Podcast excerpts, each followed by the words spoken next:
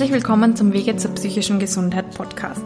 Mein Name ist Selina Karl und ich bin Sozialarbeiterin beim Psychosozialen Dienst in Schwächert. In der 15. Folge spreche ich mit einer Frau, die mich sehr fasziniert hat und von der wahrscheinlich viele Menschen etwas lernen könnten. Trotz einer von Krankheit, Verlusten und Isolation geprägten Kindheit hat Frau Bogner weder die Hoffnung noch ihren Humor verloren. Aber Näheres wird sie Ihnen selbst erzählen. Viel Spaß beim Zuhören.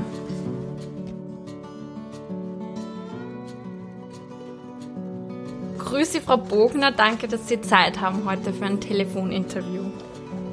Hallo, grüß Sie. Vielen Dank für die Einladung. Ja, gerne. Also es wird jetzt zur Abwechslung mal nicht um Corona gehen oder nicht hauptsächlich, aber so die Themen Isolation und Krankheit werden wohl leider trotzdem Inhalt des Podcasts sein.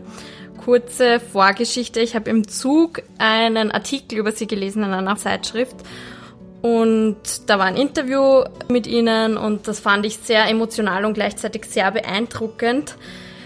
Können Sie mal erzählen, wieso Sie Interviews geben oder wieso Sie so bekannt sind? Ich war damals in den 80er Jahren, 1989 war das, war ich, äh, beziehungsweise 85 bin ich geboren, war ich wohl das erste Baby, was in Österreich mit HIV diagnostiziert wurde. Mhm. Und ähm, dadurch, dass ich dann, das war am Anfang noch nicht so sensationsmäßig, ist es auch nicht, äh, waren ja dann leider auch viele, die nach mir kamen. Ähm, und das, was bei mir aber das Ausschlaggebende war, dass ich mit drei Jahren dann nicht in den Kindergarten gehen durfte, per Abstimmung des Ortes, wo ich, äh, wo wir gewohnt haben. Und mhm. da kamen dann die Medien auf, äh, sind dann die Medien auf uns aufmerksam geworden und äh, deshalb gibt es dann immer noch Interviews von mir bis heute. Deshalb okay. klärt so ein bisschen in dem Bereich ähm, HIV-AIDS auf und wie man, ähm, wie man mit den Menschen, die diese Erkrankung haben, umgeht, umgehen sollte und wie man sich vor Ansteckung schützt und sowas. Also sehr aktuelle Themen, nur halt eine andere Krankheit. Ja, also aber das heißt, sie, sie konnten eben wirklich nicht in den Kindergarten gehen und haben schon sehr früh also diese Erfahrung gemacht, dass sie ausgegrenzt werden oder stigmatisiert wegen was, das sie wahrscheinlich mit drei noch nicht verstanden haben. Ja, ich habe selber mit drei nicht verstanden, aber das, äh, was halt damals war, was man halt immer wieder sieht, leider, und was in unserer Gesellschaft, glaube ich, auch schwer aufzuhalten sein wird, ist, dass die Leute, wenn sie von was keine Ahnung haben oder wenig Ahnung haben, sehr irrationale Ängste entwickeln. Das kann man jetzt momentan auf der Straße ganz aktuell immer wieder sehen, mhm. ähm, dass einfach Menschen zwar den Zugang und heutzutage noch viel mehr wie damals in den 80ern den Zugang zu Informationen hätten und ähm, das aber nicht richtig nutzen und sehr, sehr panisch reagieren und mhm. dann ausgrenzen. Mhm. Und das war das, weshalb ich mit dem Kindergarten gehen durfte. Ja. Mhm. Ja, das ist ja mit psychisch kranken Menschen auch leider oft so, dass man da irgendwelche Vorurteile hat oder ja, falsche Informationen und aufgrund dessen die Leute irgendwie ausgrenzt oder komisch behandelt. Genau, und sich irgendwelche Vorurteile immer halten und dann einfach ähm, ja, sehr viel das, äh, das Stammhirn dann benutzt wird anstelle von, äh, von dem Hirn, mit dem wir eigentlich, äh, mit dem wir eigentlich unser Wissen äh, und, und vor allem unsere Solidarität ähm, ähm, herholen sollten. Mhm. Und können Sie sich erinnern, also wie war das mit drei Jahren? Also Sie haben doch sicher irgendwie mitbekommen, dass alle Kinder in den Kindergarten gehen können und Sie nicht. Haben Sie sich da schon ausgegrenzt gefühlt oder wie war das? Ja, meine Oma hat damals versucht, ähm, das zu kompensieren so ein bisschen, also im Sinne von, dass wir dann in Einkaufshäuser gefahren sind und dort gab es dann öfters so Kindergruppen und da war ich dann drin, aber das waren natürlich dann immer nur fremde Kinder, also so, so richtig. Mhm. Ähm, ich hatte damals einen Nachbarjungen, mit der, der kam ab und an zum Spielen. Das hat sich aber dann auch in dem Moment, wo der dann ins Gymnasium bzw. in die Hauptschule gekommen ist, hat sich das dann auch erledigt. Ähm, also das, ich bin da sehr isoliert aufgewachsen und dass ich dadurch, dass ich den keine Alternative kannte, mhm. war für mich das halt das so, wie es sein soll. Okay. Ich habe auch ähm, dadurch, dass wir auch dann generell wenig Sozialkontakte hatten und meine Oma diese Sozialkontakte auch dann leider nicht gesucht hat oder auch wenig gepflegt hat, mhm. ähm, hatte ich auch nicht irgendwie die Familie, wo ich sagen konnte, da läuft das aber anders oder wo ich sehen konnte, dass es anders läuft. Also von daher war für mich das Leben so, wie ich es gelebt habe, hat sich normal angefühlt. Mhm. Was das bedeutet und was für Konsequenzen das dann hat, das habe ich dann erst gemerkt, als ich tatsächlich angefangen habe, selbstständig zu leben äh, und rauszugehen. Und das war dann so mit 19, dass mhm. mir dann da alles fehlt, in Anführungsstrichen, mhm. an Sozialkompetenz. Und die Oma war wohl irgendwie frustriert von den anderen Menschen oder sauer, klarerweise, dass so viel nicht möglich war für sie und hat sich deswegen ein ja, bisschen isoliert, oder wie? Ja, meine, meine Oma hat ja selber eine, eine Historie hinter sich mit viel Trauma. Sie war Kriegskind okay. unter mhm. sieben Kindern und ähm, dementsprechend war, waren für sie bestimmte Sachen halt Priorität, nämlich arbeiten und äh, Geld verdienen und sowas. Und das hat ja auch, also zum, zum Teil hat ihre Art auch dazu geführt, dass dann überhaupt das Drogenthema in unserer Familie eine Rolle gespielt hat und dass sie hat dann ihre beiden Kinder leider an Heroin in Anführungsstrichen verloren, mhm. wobei mein Onkel ähm, die ganze Geschichte behindert überlebt hat mhm. ähm, und hat dann dementsprechend mich natürlich versucht zu behüten bis zum geht nicht mehr. Und das hat sie zum Teil sie natürlich ihr Bestes versucht, was sie da tat und hat das alles mit einem guten Gewissen, glaube ich, oder mit einem, mit einem guten Gedanken gemacht, aber hat halt schwerst übertrieben. War natürlich auch dann die Frage von Infektionsgefahr und, mhm. und auch so dieses, dass ich ihr verloren gehe im Sinne von, ähm, dass ich mich irgendwie anders orientiere und so. Das, das war, waren große Ängste von ihr immer. Okay. Und das hat mich dann halt begleitet, ja. Und dann war sie auch sehr, sehr nachtragend, was die Menschen angeht. Also meine Oma war ein unglaublich nachtragender Mensch. Ich glaube, das würden auch alle Leute Nachschaft bestätigen. Mhm. Und damals war das ja wirklich mit der Medizin auch noch nicht so weit. Man wusste gar nicht, wie, also wie gut sie mit der HIV-Infektion leben können und wie alt sie werden und so habe ich gelesen, oder? Damals war ja, das. Man hat, genau, man hat mir damals, die Ärzte haben damals gemeint, es wären viereinhalb Jahre maximal, die ich überleben werde. Mhm. Äh, das war zu einer Zeit, wo es auch noch kein Medikament gab. Als ich dann drei war, kam dieses äh, Retrovir, was relativ in den Medien auch bekannt wurde was ich dann bekommen habe. Und äh, dann bin ich praktisch mit der Entwicklung von den Medikamenten groß geworden, habe aber mehrfach stand ich kurz vor der vor der Situation, dass es dann auch kippt und dass ich nicht überlebt hätte. Oh Gott, das äh, ist auch, das habe ich auch als, als Erfahrung, weil wir waren dann, meine Oma ist dann mit mir nach Deutschland, nach Düsseldorf relativ früh schon, weil einfach die Fallzahlen in Deutschland höher waren und größer.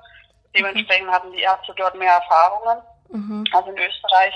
Und da habe ich auch einfach, da gab es dann viele Kinder, die sich über Bluttransfusion infiziert haben, damals auch die Bluterkinder, die ähm, mhm. ähm, halt diese, diese Schwäche haben, was die, was die Blutgerinnung angeht. Mhm. Und ähm, die sind, die haben es alle nicht, leider alle nicht gepackt, äh, diese Zeit zu überstehen. Zum Teil auch, weil die Eltern dann auch gesagt haben, wir wollen unser Kind nicht durch diese Therapien prügeln, mhm. sondern wir lassen es dann gehen und äh, zum Teil aber auch einfach, weil es Nebenwirkungen gab von Medikamenten und, und mhm. weil dann die Krankheit zugeschlagen hat oder sie nicht angeschlagen haben. Also es war wirklich wie für den Erwachsenen auch damals mit HIV oder mit AIDS, war es also für uns Kinder genau die gleiche Überlebens ähm, äh, ja, Chance, also im Sinne von, ja, wir müssen genauso kämpfen dafür, dass wir irgendwie entweder die Nebenwirkungen der Medikamente überleben oder die Krankheit. Mhm. Ja, schrecklich. Ja. Ich habe in einem Artikel von der Bild-Zeitung, glaube ich, gelesen, ähm, Zitat, dass sie einmal 30 werden würde, hätte niemand geglaubt, außer sie selbst.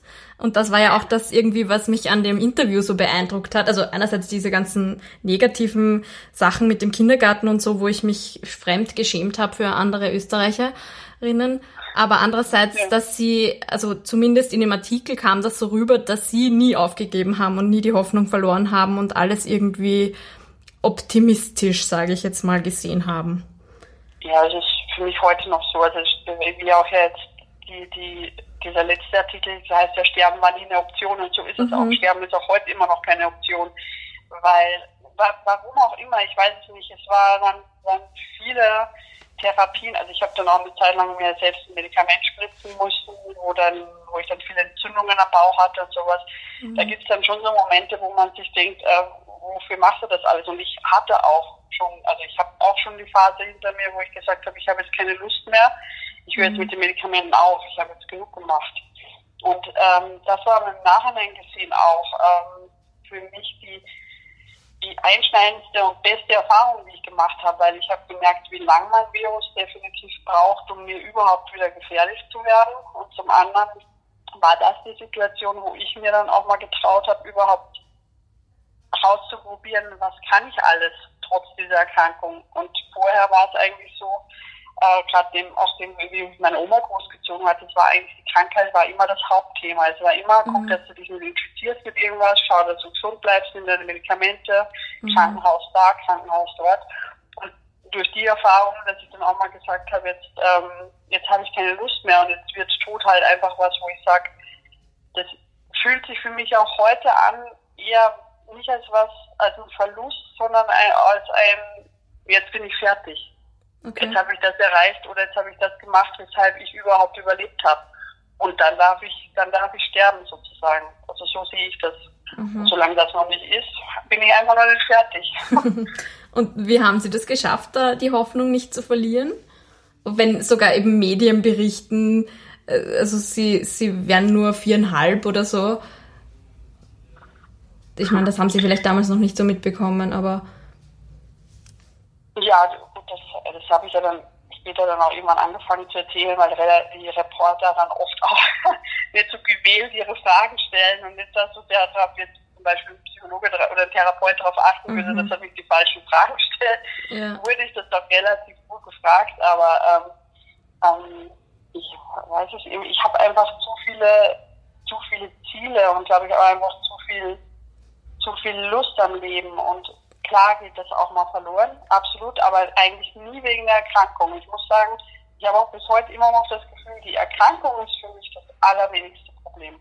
Okay. Ähm, weil da nehme ich meine Medikamente, damit kenne ich mich aus, das ist, da weiß ich, ich kenne meinen Körper, aber die Gesellschaft drumherum mhm. ähm, und dieses isoliert auch von der Gesellschaft groß zu werden und dadurch gewisse Dinge auch zu erkennen oder dieses diese Ausgrenzung, die wir gegenüber Andersartigen haben, dieses dieses ähm, auch nicht wahrnehmen, dass es Menschen um uns herum gibt, die vielleicht einsam sind oder die allein sind oder dieses ähm, egoistische Handeln. Das ist das, was mir bisher immer am meisten zugesetzt hat. Also da habe ich eher dran zu knabbern als an der Krankheit.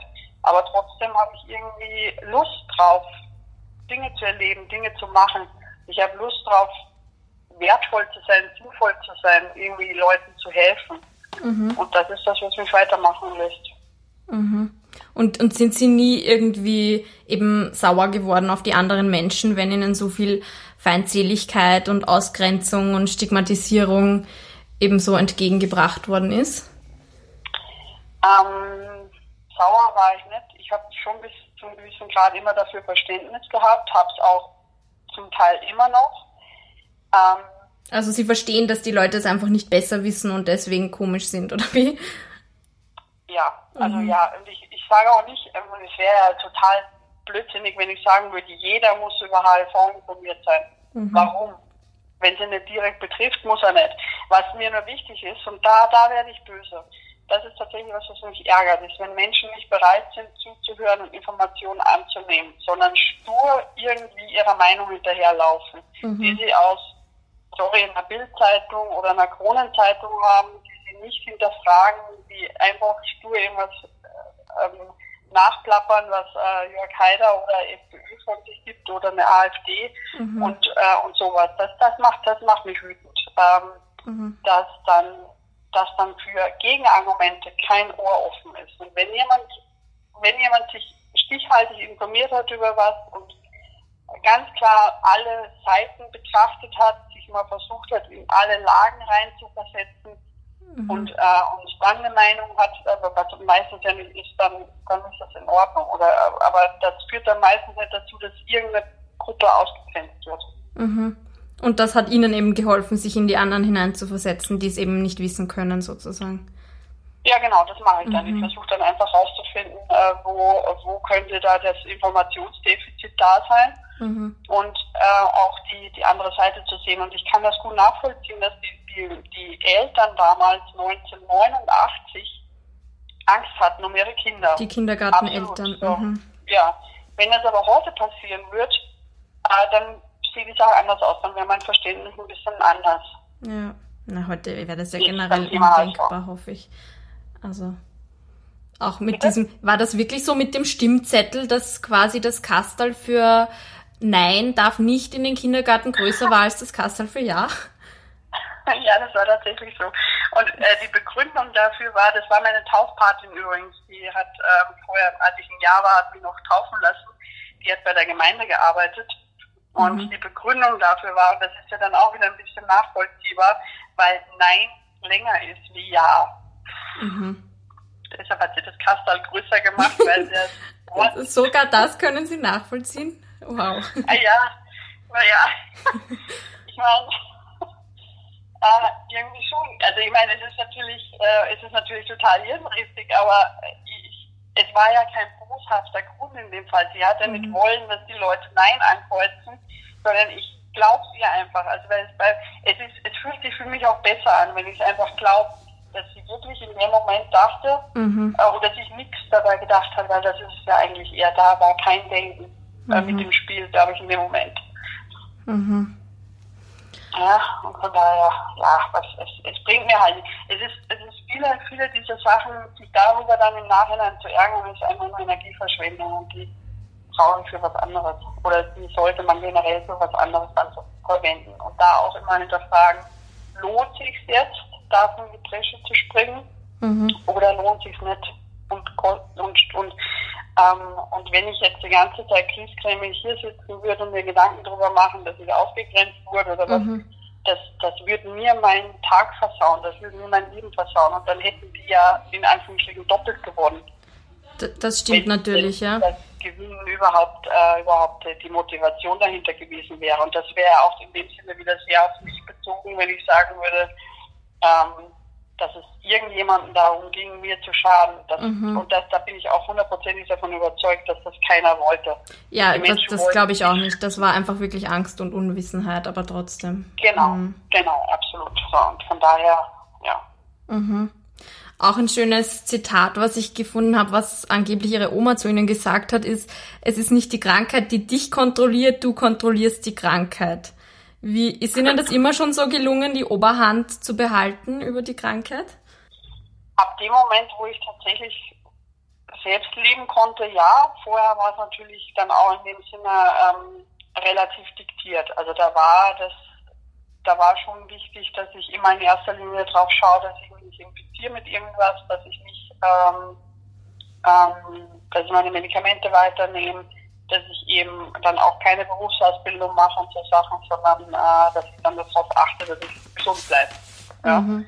Ähm, von daher war es in, in der Hinsicht äh, schon die Krankheit vorherrschend. Mhm. Ähm, jetzt aber auf psychischer Ebene dafür, dass es mir gut geht, also im Sinne von, hatte ich jetzt die ganze Zeit das Gefühl, oh Gott, ich werde sterben oder hatte ich das Gefühl von, oder habe ich das Gefühl von, ich bin schwer krank und ich kann Dinge nicht machen, die ich eigentlich machen wollen würde. Da hat die Krankheit nie gewonnen, weil ich habe nie das Gefühl gehabt, dass ich irgendwas nicht machen kann, weil okay. mir im Kopf sitzt. Mhm. Sehr gut. Hat das auch die Oma unterstützt, die dann trotzdem gesagt hat, du kannst das, oder hat die das eher behindert, weil sie sie eben so eingesperrt hat? Nee, meine Oma hat das eigentlich verhindert. Okay, also das, das war schon muss ich schon ehrlich sagen, das war schon eher eine, in der Hinsicht eine Bremse ähm, mit Sicherheit, wie gesagt, wieder gut gemeint, äh, um einfach was zu verhindern, zum Teil aber auch egoistisch, mhm. zum Teil auch mit Sicherheit aus ihrem Trauma rauskommend äh, und ihrer Verlustangst, ähm, aber da hat das hat schon das hat schon arg gebremst. Also da hätte ich schon, ich habe zum Beispiel aus eigener Initiative und ich habe mich gestritten mit ihr darüber, einen, einen Schulabschluss zu machen, einen Hauptschulabschluss extern zu machen, mhm. weil sie der Meinung war, das bräuchte ich gar nicht wofür brauche ich einen Schulabschluss ähm, mhm. äh, und, und so Sachen. Und ähm, das ist sowas, da, da habe ich dann halt für mich aber auch gelernt, dann auch für sowas einzustehen und, äh, und sowas an sowas zu kämpfen, weil es mir einfach wichtig ist. Mhm. Weil ich wollte halt, ich habe halt immer angestrebt und bis heute auch noch ein möglichst normales Leben zu leben. Und ich bin an vielen Sachen interessiert und ich bin auch ähm, sehr an, an Wissenschaft interessiert, sehr an Psychologie interessiert. Ich hätte super gern studiert. Mhm. Ähm, also das sind halt so Sachen, da standen halt zum, zum Teil am Anfang, ganz am Anfang, als die Medikamente noch schlecht waren, war es die Krankheit. Und dann später stand mir meine Oma dabei schon im Weg. Ja. Okay. Aber ja, ist halt so. Mhm. Und Sie haben auch gesagt, das fand ich auch ganz interessant ähm, in einem Interview, dass es bei HIV, aber wahrscheinlich auch bei anderen Erkrankungen wichtig ist, sich selbst zu verzeihen und selbstbewusst ins Leben zurückzukommen. Eigentlich hat sie ja nie Schuld getroffen, also es gibt nichts, wofür sie sich verzeihen müssten, habe ich mir gedacht. Aber kennen Sie das Gefühl von, also dass man sich selbst so stigmatisiert? Nee, das ist wieder das, sich versuchen, in andere reinzuversetzen. Ich habe lange Zeit versucht, in, äh, in AIDS-Hilfen zu arbeiten, beziehungsweise da meine Expertise mit einzubringen. Und das ist aber, oder auch dann in, in, in Organisationen, äh, AIDS-Organisationen und sowas. Und habe schnell gemerkt, äh, dass ich da ähnlich, wenn nicht sogar stärker stigmatisiert werde, als in der Gesellschaft draußen, die kein HIV haben, mhm. weil ich mich ja nicht infiziert habe und ich das dann angeblich nicht nachvollziehen kann. Also ich hätte das, es wäre ja anders gewesen. Mhm. Da war ich eine Zeit lang auch darüber so ein bisschen, also ich, ich habe es nicht verstanden, was das bedeutet und habe dann halt versucht, äh, habe dann tatsächlich auch ähm, ehrenamtlich in der AIDS-Abklärung in Frankfurt gearbeitet und habe dort auch äh, am Telefon gesessen und sowas und habe dann mal so Leute erlebt, die einen HIV-Test machen und äh, oder die auch die Erfahrung gemacht haben, dass äh, sie einen ungeschützten Geschlechtsverkehr hatten und jetzt davor stehen, eventuell HIV-positiv zu sein. Mhm. Und dann habe ich irgendwann mal für mich gedacht, ähm, wie, äh, ja, wie, wie wäre das denn? Was, dann habe ich zum einen gemerkt, äh, auch bei frisch Positiven, dass natürlich das größte Problem von denen ist, dass sie es geheim halten wollen, unbedingt geheim halten, unbedingt geheim halten. Und habe mich gefragt, warum? Weil heutzutage ist das Stigma nicht mehr so groß, dass man es jetzt geheim halten müsste. Es ist auch vielen Firmen ist auch klar, dass man, äh, dass man gleich arbeitsfähig ist. Man muss mittlerweile nur noch ein Medikament am Tag nehmen. Es ist ein mhm. normales Leben damit möglich. Aber was viele halt nicht äh, immer noch nicht können, ist halt sich verzeihen selber. Mhm. Dass sie, äh, und, und dann haben sie auch oft berichtet, haben mir oft gesagt, dass sie sich halt, äh, dass sie halt Schuldgefühle haben, weil sie sich angesteckt haben oder zum Teil auch Menschen zu ihnen gehen, Frauen dann zum Beispiel als Schlampe bezeichnen oder den Schwulen, der ein, ein risikohaftes Leben lebt. Und dann habe ich mir mal, das habe ich das verglichen mit den, mit der Möglichkeit überhaupt sich zu infizieren und haben mir dann gedacht, ähm, und auch im Freundeskreis mal rumgefragt, wie viele Menschen schon einen Kontakt hatten mit jemandem, einen, einen, einen Geschlechtsverkehr hatten mit jemandem ohne Kondom. Hm. So, und da sind von einem Raum von 100 Leute, sind 99 davon hatten schon mal ungeschützten Geschlechtsverkehr, besonders ab einem bestimmten Alter. Mhm. So, und das heißt, 99 Personen von diesen 100 hätten sich bei diesem ungeschützten Geschlechtsverkehr mit HIV infizieren können. Mhm. So, und keiner davon wäre in dem Fall nicht Schlampe oder unvorsichtig oder, ähm, oder hätte es verdient, sondern es war einfach ein Unfall. So, wie wenn man bei Gelb über die Ampel fährt und dann ein Unfall passiert. So, mhm. jeder von uns macht in Anführungsstrichen Fehler. Und es reicht doch aus, dass derjenige, der dann diese Krankheit bekommen hat, durch einen Wahnsinnszufall, weil einfach HIV echt schwer zu übertragen ist, ähm, der hat es doch eh schon auszubaden. Wieso muss ich dann noch da meine Meinung dazu geben als Außenstehender, der es nicht hat? Warum muss ich da noch mhm. draufhauen? Warum kann ich nicht zu demjenigen gehen und das würde ich machen und sagen, hier, kann ich dir was helfen? Was brauchst du? Total kacke gelaufen. Ich bin bei dir. Das mhm. wäre doch viel sinnvoller, wie dann noch drauf zu hauen. Ja. Und daher kam das dann, dieser, dieser Gedanke von, das ist eigentlich völlig, der völlig Virus ist völlig egal, wie man es bekommen hat. Und mhm. keiner ist schuld daran, dass er sich infiziert hat. Weil jeder macht mal Sachen, wo er nicht, wo er nicht hundertprozentig aufpasst. Mhm. Und bei dem einen ist der Autounfall und bei dem anderen ist es der ungeschützte Geschlechtsverkehr, der leider zu HIV führt. Mhm. Aber haben Sie sich jemals selbst Schuld gegeben oder Ihren Eltern das irgendwie übel genommen? Nein, bin mir sicher, ähm, wenn meine Mama oder auch mein Papa, nur, bei meinem Papa weiß ich nicht, aber bei meiner Mama weiß ich, wenn die nur einen Ansatz davon gewusst hätte, was für Folgen es hat, dass sie die Heroin spritzt, dann hätte sie es nie gemacht. Mhm. Also das ist so, dass wo, ob das stimmt oder nicht, weiß ich nicht, aber das ist der Gedanke, der mir hilft in dem Moment. Mhm. Und es würde mir auch nichts bringen, wenn ich jetzt, ähm, wenn ich jetzt sagen würde, sie war schuld. Was wird es mir denn bringen? Ich würde ich würd ja in dem Moment auch noch für mich selber mir das gute Gefühl meiner Mama gegenüber nehmen. Ja, das stimmt. Also nein, ich habe da nie. Äh, ja, das nie, bringt einem wahrscheinlich wirklich nicht weiter. Ich habe auch niemandem Schuld gegeben. Mhm. Okay. Ja, also ich glaube, da gibt's auch viele Klienten, die, die nie loslassen können, wenn da irgendwann mal was Schlimmes passiert ist und dann da immer wieder so drüber nachdenken und dann nicht rauskommen aus dieser. Ja, ich weiß, ich weiß, ich kenne das, ich äh, kenne das selber von, von Menschen und mhm. es, die tut mir, es tut mir echt leid für die, weil die könnten so viel, einerseits so viel Energie sparen, weil es ist super anstrengend, kann ich mir vorstellen, diese Gedanken immer zu haben ja. Und ähm, zum, zum anderen äh, versperren sie sich ihr Leben nach vorne mit mhm. so Gedanken. Mhm. Weil es bringt nichts, es macht nichts besser. Das stimmt. Also es, es macht einfach nichts besser. Und vor allen Dingen, was ich auch gemerkt habe, ist, und das passiert dann, wenn man offen auf Menschen zugeht, man merkt erstmal, wie vielen Menschen es genauso geht wie einem selber. Mhm. Und, und man merkt auch, ähm, man merkt auch darüber, dass man eben nicht angefeindet wird und dass man eben nicht Schuld hat und nicht von jedem Schuld bekommen, äh, Schuld ähm, zugesprochen bekommt, sondern eben auch mit dem, was Gutes machen kann. Weil woraus lernen wir denn? Wir lernen ja nicht aus dem, was wir gut machen. Wir lernen aus dem, was wir falsch machen. So, mhm. und das heißt, wenn ich mir jetzt, wenn ich mir jetzt, wenn ich jetzt jemandem, jemandem zuhöre, der ein Schicksal hinter sich hat, ob jetzt verschuldet oder nicht, dann tut es demjenigen gut, weil er sein Schicksal teilen kann und dann tut es mir auch gut, weil ich in dem Moment was daraus lernen kann, wie man nämlich damit umgeht. Mhm. Das ist nämlich das, weshalb wir auch hier diesen Podcast haben, weil ähm, ich vermute, dass der Hintergrund ist, dass Menschen zuhören und lernen, aber wie gehe ich denn mit so einer Situation um? Wie macht die das denn? Ja. Und daraus kann man wiederum lernen und daraus ist das wiederum dass das Positive aus einer Situation, die einem passiert, kann man schöpfen. Wenn man das den anderen verwehrt und sich selber, ähm, dann lernt niemand daraus. Mhm. Das stimmt, ja. Dann passiert überhaupt keine Entwicklung. Mhm.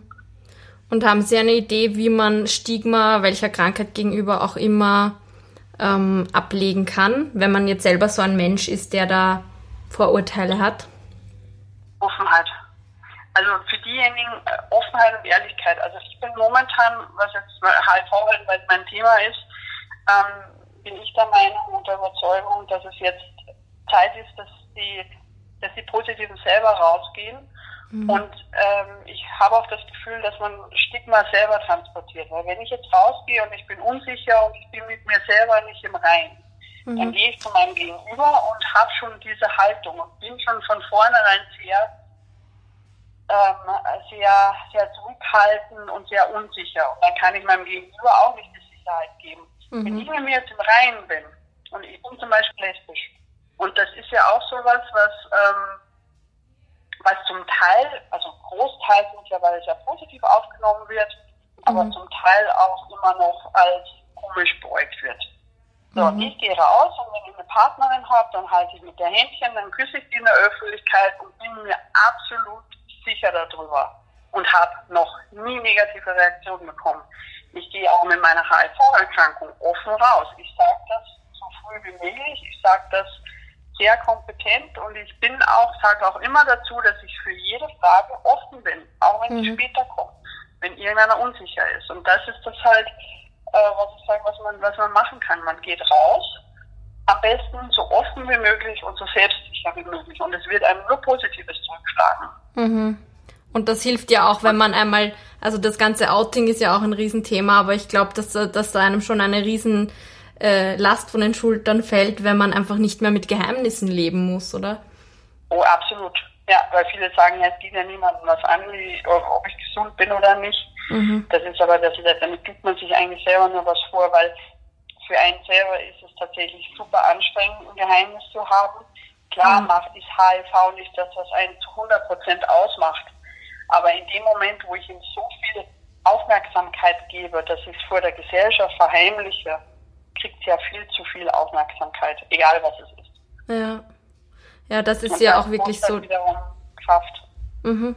Das ist ja wirklich so der Sinn auch von meinem Podcast, dass man andere hört, die, also HIV hat jetzt noch niemanden, aber die halt sagen, ja, ich habe Schizophrenie oder ich habe eine Depression und das und das und das geht alles trotzdem ganz super und ganz normal in meinem Leben und die Hoffnung, dass das andere Leute hören und sich auch trauen, mal darüber zu sprechen. Was, was halt auch wichtig ist, ist dabei, wenn man rausgeht, ist, man muss eine gewisse Offenheit entwickeln für, ähm, für das Nichtwissen von dem, vom Gegenüber. Also mhm. werden wahrscheinlich Menschen mit Depressionen auch kennen und ich kenne das öfters mal, auf, wenn man auf Twitter sich Tweets anguckt, ähm, wo dann wo dann dumme Kommentare kommen, so von wegen, jetzt reiß mal zusammen, isst mal ein Stück Schokolade und dann ist die Welt wieder super. Ja, ja. Ähm, dann muss man einmal tief durchatmen mhm. und dann versuchen, sich die Lage des anderen zu versetzen, äh, der einfach keine Ahnung davon hat. Und ich finde das auch gut. Also ich finde auch gut, äh, ich beneide nicht, aber ich, ich freue mich für jeden, der gewisse Dinge, die schwer zu meistern sind und schwer zu ertragen sind, nicht erlebt hat und das nicht nachvollziehen kann. Mhm. Weil der in der in dem Stückchen Welt noch eine Naivität hat, ähm, die einfach, die einfach dazu führt, dass er sich gut fühlt. Mhm. Und warum sollte ich das jemandem vergönnen? Ja. Also ich freue mich eher drüber. Das ist schön. Ich glaube, das schaffen nicht alle.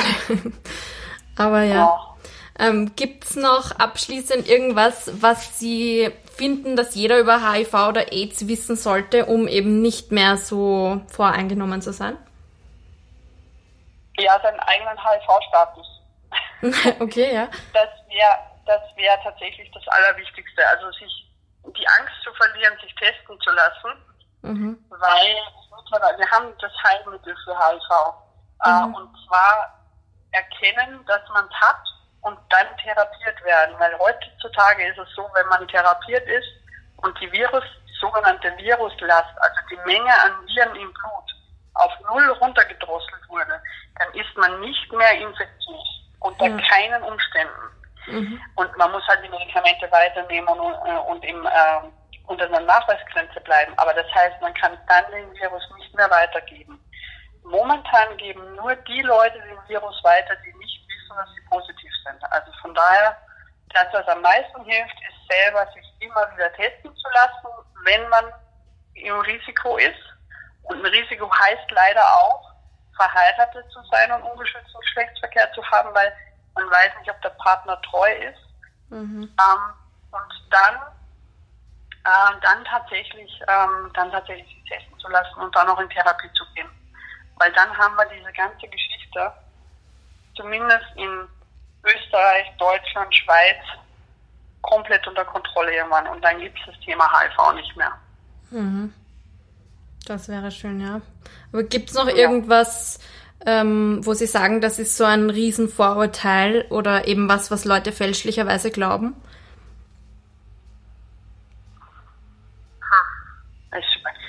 Ja, also diese diese alten, alten Sachen werden immer noch, also tatsächlich immer noch, dass es, dass man eine Gefährdung ist. Äh, mhm. für andere, wenn man in einem Sportteam ist oder so, aber das, die sind wirklich eine Seltenheit. Also das, mhm. ist, das ist wirklich eine Seltenheit. Auch, dass man als jemand, der sich relativ neu, anders jetzt für Langzeit infiziert, aber jemand, der sich neu infiziert hat, dass man nicht äh, kein normales Leben führen kann. Okay. Man kann Kinder kriegen. Mhm. Also Männer können normal zeugen, Frauen können normal gebären, Frauen können stillen, man kann ganz normal arbeiten, man kann mittlerweile jeden Beruf ausüben. Ich glaube, außer Stewardess oder sowas, weil manche Länder leider noch Einreisebeschränkungen haben und Pilot ist, glaube ich, schwierig. Mhm. Aber ansonsten ist es ein ganz normales Leben damit möglich. Von daher, ähm, und das ist so, glaube ich, das größte, der größte Irrtum, der noch draußen ist, dass man glaubt, ähm, das Leben wäre vorbei, wenn man positiv ist. Mhm. Und ja, ich habe tatsächlich noch was, noch was Abschließendes. Ähm, ich fände es schön, wenn man davon, wenn man den Leuten mehr Selbstverantwortung geben würde und mehr Selbstverantwortung zusprechen würde, weil das, was ich heute zum Teil gesagt habe, das würden äh, Organisationen, die jetzt immer noch auf Präventionsarbeit ähm, bauen und immer noch rausgeben und erhobenen Zeigefinger und sagen, wir nutzen Kondom, ähm, die, die, die würden das sehr stark kritisieren, weil sie Angst haben, dass in dem Moment, wo man sagt, dass HIV nicht mehr so schlimm ist, sich plötzlich alle mit HIV infizieren. mhm. äh, oder mit anderen Geschlechtskrankheiten. Ich denke mir immer, die Leute wissen mittlerweile, wie man sich schützt. Ja, das ist, das ist bei den Jugendlichen genauso angekommen wie bei den Älteren. Mhm. Und man kann nur darauf appellieren und informieren und sagen, so und so könnt ihr euch schützen mit einem Kondom, mit einem Test, äh, mit den Medikamenten dann später. Ähm, und dann muss man aber die Leute, den Leuten an die Hand geben und sagen, ihr könnt euch schützen, ihr tragt selber die Verantwortung, ihr könnt es aber auch lassen, wenn ihr es nicht wollt. So, mhm. und das ist das dann, wo jedem, glaube ich, klar wird, oder jeder dieser Organisation klar sein müsste, dass keiner bewusst Lust drauf hat, sich mit irgendeiner chronischen Krankheit zu infizieren. Mhm. Ja, Eigenverantwortung ist sowieso ein Riesenthema auch. Also ja. auch eben mit dem ja. Thema, wie man jetzt auf die Vergangenheit blickt oder ob man ewig irgendeinen Groll haben will oder das irgendwann mal versucht hinter sich zu lassen. Ja. Inwiefern?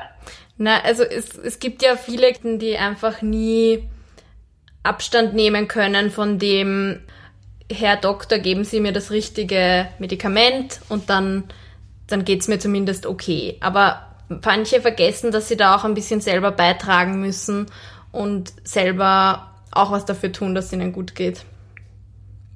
Also die Eigenverantwortung. Das ist ein einfacher Weg, oder? Bitte? Ja, das ist eine, genau. Weil in dem Moment der einfachere Weg, die Medikamente zu nehmen und dann ist alles wieder gut. Genau, na, das sollen sie ja auch. Aber man kann nicht ja. darauf warten, dass die anderen einem alles wieder gut machen. Also ja, man muss auch ein Stück mitmachen. Ja, genau, aber man, man darf auch meiner Meinung nach, man darf auch so lange Hilfe bekommen, bis man selber an dem Punkt ist. Ja, ja. Ähm, und man, ja, ja, aber man, mh, mm, ich glaube, was, was da auch eine Rolle spielt, ist genau dieses, ich bekomme keine Aufmerksamkeit, wenn ich gesund bin, ich bekomme nur Aufmerksamkeit, wenn ich krank bin. Mhm. Und ich kann nur sagen, es ist so viel schöner, nicht für Krankheit Aufmerksamkeit zu bekommen. Mhm. Es fühlt sich so viel besser an, mhm. wie, wie nur Mitleid zu bekommen, weil Mitleid, Menschen, die aus Mitleid mit einem Kontakt, Kontakt haben, das, das ist nicht schön. Also das, das mag man sich so vormachen in der Situation, weil man Angst hat, dann tatsächlich allein zu sein. Mhm. Aber in der Situation, wo Menschen aufgrund von der Krankheit, die man hat, bei einem ist, dann ist man wirklich alleine. Mhm. Und in der Situation, wo man gesund durchs Leben geht und ähm, Freude am Leben empfinden kann, hat man auch die Leute, die mit einem die Freude teilen. Mhm, das stimmt. Und umso dringender muss man sich für sich selber andere Themen suchen als nur die Krankheit oder irgendwelche Hobbys oder wie auch immer was, was man gut kann. Genau, über den Schatten springen. Meistens ist das tatsächlich über den Schatten springen und Dinge mal anders machen und dann offen sein dafür, dass einem auch tatsächlich andere Erfahrungen ähm, zusprechen. Zum Beispiel ähm, man kann zum Beispiel in einen, in einen Verein gehen äh, und man kann äh, sich eine Sportart aussuchen, von der man von vornherein schon weiß, dass sie einem keinen Spaß machen wird oder dass man sie nicht ausüben kann. Mhm. So, und dann kann man ja sagen, ich habe es ja gemacht, aber es hat nicht funktioniert. Mhm. So, und dann kann man sich halt überlegen, wie man sich halt selber, man betrügt sich ja eigentlich immer nur selber damit. Und dann ist, ist halt die Frage, warum hält man daran fest? Mhm. Was bringt es einem?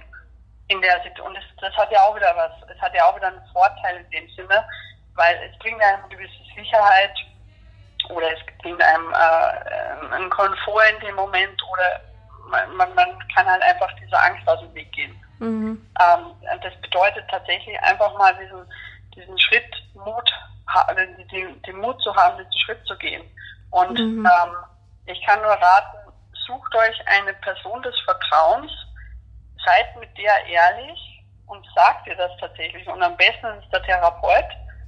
Und dann geht diesen Schritt. Und dann geht diesen Schritt mit der Person und guckt, was ihr, guckt ehrlich drauf, was für Erfahrungen ihr macht. Und es werden zu 90 Prozent positive Erfahrungen sein. Mhm. Nur man muss sich tatsächlich erstmal überwinden und man muss sich trauen. Aber man traut sich, man macht es für sich selber. Man macht es nie für irgendjemand anderen, man kann es auch nicht für jemand anderen machen, sondern man muss sich selber so viel wert sein, um diesen Schritt zu gehen. Mhm. Ja, das ist ein schöner Schlusssatz. Aber selber so viel wert sein ist ja auch nicht immer ganz so einfach. Aber ja. ja. da könnte man stundenlang drüber reden. Ja, Na, da ist dann wieder die Frage, warum, warum ist man sich selber nicht genug wert? Und da ja. fehlt dann, glaube ich, viel an Informationen aus der Vergangenheit. Mhm. Das stimmt. Aber mit wem drüber reden oder da mal ein bisschen aufräumen in der Vergangenheit ist sicher keine schlechte Idee in so einem Oh Fall. ja. da lernt man viel über sich selber, ja, und über das, warum Sachen macht. Also da kann ich auch selber nichts von singen, ja. Mhm. Durchaus. Das ist auch sehr wichtig, weil ganz oft ähm, hat man hat man im, im Hier und Jetzt Handlungsstrukturen und, und steht sich selber im Weg und oder sucht sich gewisse Partner aus oder was auch immer und merkt gar nicht, was für ein Trauma oder was für eine Erfahrung da dahinter steckt eigentlich. Mhm. Und das ist, da sollte man, generell sollte man keine Angst haben, zum Therapeuten zu gehen. Aber ich glaube, das ist in dem Podcast, jeder, der diesen Podcast hört, der will keine, der will offen sein für Therapie, glaube ich. Und das ja, das hoffe ich, das ist auf jeden Fall der Sinn, zu vermitteln, dass das alles nicht so, also dass man keine Angst haben muss, irgendwo mit wem ja, zu reden. Ja, nee, um Gottes Willen. Wobei es kommt auf den Therapeut an, aber da darf man ruhig auch suchen, bis man den richtigen hat. Ja, das stimmt. Ja, vielen Dank, Frau Bogner. Das war sehr interessant. Ich glaube, ja. ich habe selber viel Neues ich gelernt. Danke ebenso. Ich fand es auch sehr schön. Danke.